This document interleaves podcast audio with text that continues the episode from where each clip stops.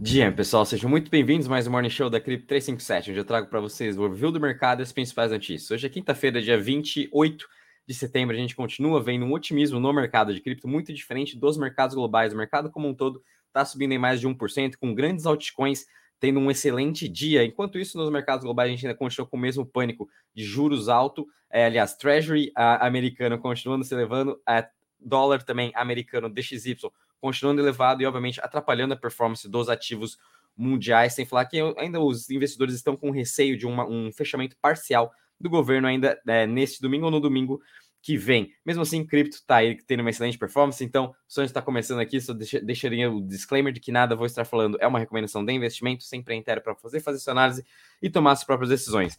Bom, pessoal, já entrando com vocês para a parte de cripto, hoje a gente está vendo principalmente as altcoins tendo um excelente dia de novo, MakerDAO tendo uma excelente performance, subindo mais de 8%. Estamos vendo também aqui é, Rollbit, Rollbit subindo mais de 16% com essa narrativa de GameFi, aliás, GameFi não, perdão, é de cassinos descentralizados, né, que é o próprio Rollbit. Estamos vendo também grandes uh, Layer 1s, né, Alt Layer 1s como Solana. Uh, a gente também tem aqui, cadê? A Avalanche também estava subindo quase 1%. Temos Nira que também subindo quase 1%.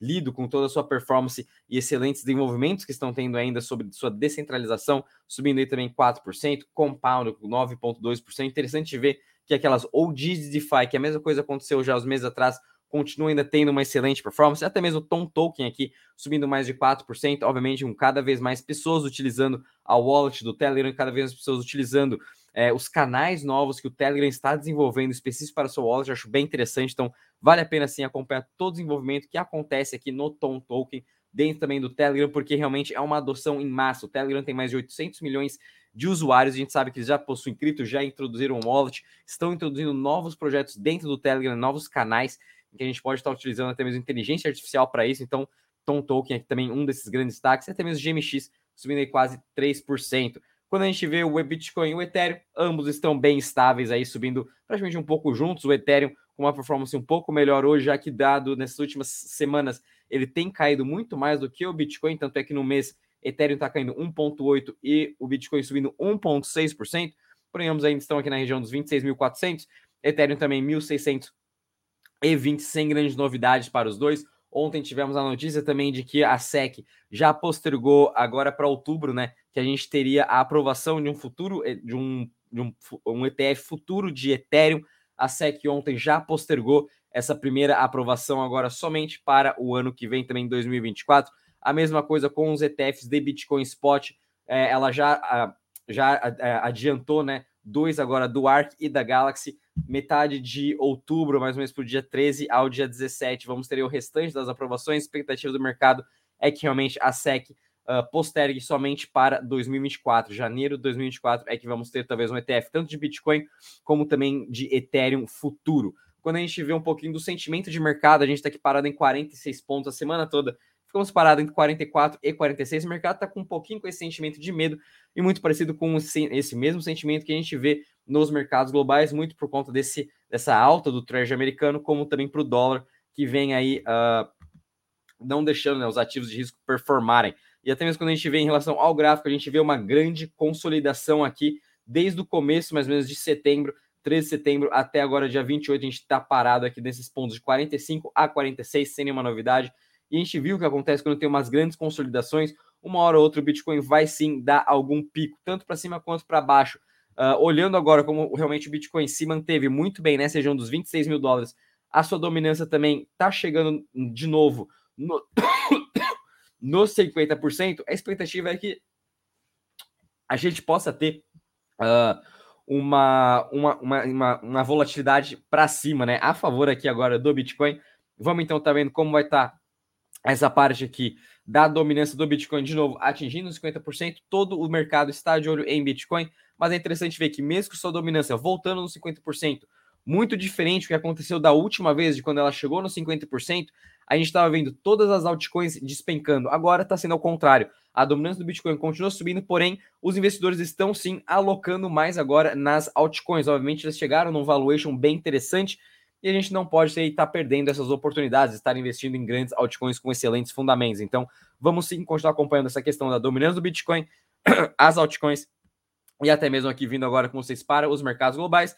Vamos ficar de olho aqui no Treasury americano, que hoje está em 4,62%, e o dólar index, que já está aqui em 106 pontos, cada vez mais forte. E também sem falar aqui do Brent, né? Que é interessante também a gente sempre comentar agora do petróleo, que vem já quase batendo seus 100 dólares novamente. E com isso a gente pode ver sim um grande repique da inflação mundialmente. Então, o trabalho do, dos bancos centrais de combater a inflação ainda não acabou, com o petróleo agora batendo quase 100 dólares o barril.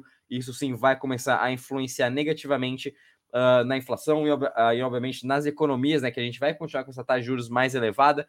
A gente vai começar a ver uma desaceleração maior mais para o final deste ano, começando do ano que vem, e com isso a gente vai sim começar a ver mais estímulos dos bancos centrais. Eles vão ter que fazer, não adianta é, já meio que programado no que os bancos centrais já sabem. Então, uma hora a gente sabe que sim, eles vão ter que virar a chave, vão ter que começar a imprimir dinheiro e a impulsionar a economia para a gente não ter uma desaceleração muito maior, uma recessão muito grande que os investidores voltaram aí a estar de olho. Vindo agora um pouco, vocês, para as notícias. Então, a gente teve notícia positiva agora, vindo também das exchanges. Então, ontem a gente viu a Kraken, né, fazendo sua expansão agora para o mercado europeu. A gente viu também a Binance é, voltando a conseguir suas licenças e voltando a operar principalmente na Bélgica agora, né? Quem sabe mais outros países. Coinbase também expandindo para a Europa, mas agora a Kraken também já está tendo um passo à frente e em 2024 eles vão querer estar tá lançando novamente a opção das, da, dos seus clientes estarem operando ações. Então, é, a Kraken voltando a ser também uma corretora tradicional, é, liberando aqui ações para seus investidores. E esse é realmente o caminho para todas essas exchanges também. Eles vão ter que oferecer todos os serviços de finanças que uma corretora hoje normal uh, oferece, né? como o próprio BTG, com o próprio XP, que estão integrando cripto. As plataformas de cripto vão ter que também começar a integrar ações, só que futuramente vão ser ações tokenizadas, que vão ser mais fáceis ainda. Né? Então, bem interessante ver esse desenvolvimento aqui da Kraken. Lembrando que eu acho que foi em 2021, Binance também já tinha liberado é, tokens de ações, Coinbase também já estava liberando. Se não me engano, Kraken até já tentou fazer alguma coisa no passado, mas obviamente com toda essa questão de regulação, é, eles tiveram que encerrar os seus serviços. Então vai ser interessante ver qual vai ser a briga com a Kraken contra a SEC e quais licenças também eles vão ter que pegar para realmente estar tá oferecendo é, sem nenhum problema né, esse serviço de ações para os seus clientes. E agora também, obviamente, mais uma excelente notícia vindo da Ásia. Semana toda a gente viu os principais uh, cidades, né, até mesmo estados aí da Ásia, uh, dando seus guidances em relação à tokenização de ativos, questões regulatórias, até mesmo Xangai, né, falando sobre a questão de metaverso e políticas uh, governamentais para a questão de tokenização de cripto. Agora chegou a vez de Hong Kong também estar emitindo sua parte de ações tokenizadas, né, sua regulamentação, o seu guidance de como as empresas vão poder estar tokenizando as suas ações, isso num futuro bem próximo, quem sabe ainda este ano, mas é interessante ver todo esse grande desenvolvimento que está acontecendo na Ásia em questões de em regulamentação, realmente dando esse guidance, dando mais clareza ainda para todos os usuários. Então, Hong Kong, uh, Tailândia e até mesmo aí Xangai, Japão também está abrindo seus braços para toda essa questão uh, de Web3. A gente sabe que lá é muito forte na parte de jogos Web3. Então, o Japão também está tendo várias, parcerias, principalmente com Astar, uh, que agora também está criando sua própria Layer 2 e que junto na Napoleon. É, então, vale a pena sim ficar. E, obviamente, ver toda essa narrativa, todos os tokens relacionados à Ásia, porque num futuro próximo eles sim vão ter grandes valorizações com toda essa, essa ajuda né, de regulamentação de que as empresas vão poder estar oferecendo seus serviços sem nenhum problema. Vindo agora também aqui a notícia para a Chainlink, em que o seu CCIP, né, que é a sua, a, a sua nova ponte em que como a, as blockchains estão se comunicando, agora já está ao vivo na Coinbase, trazendo, obviamente, mais segurança na hora que a gente for fazer transferência de ativos de USDC da Ethereum para Coinbase, até mesmo Options para Coinbase.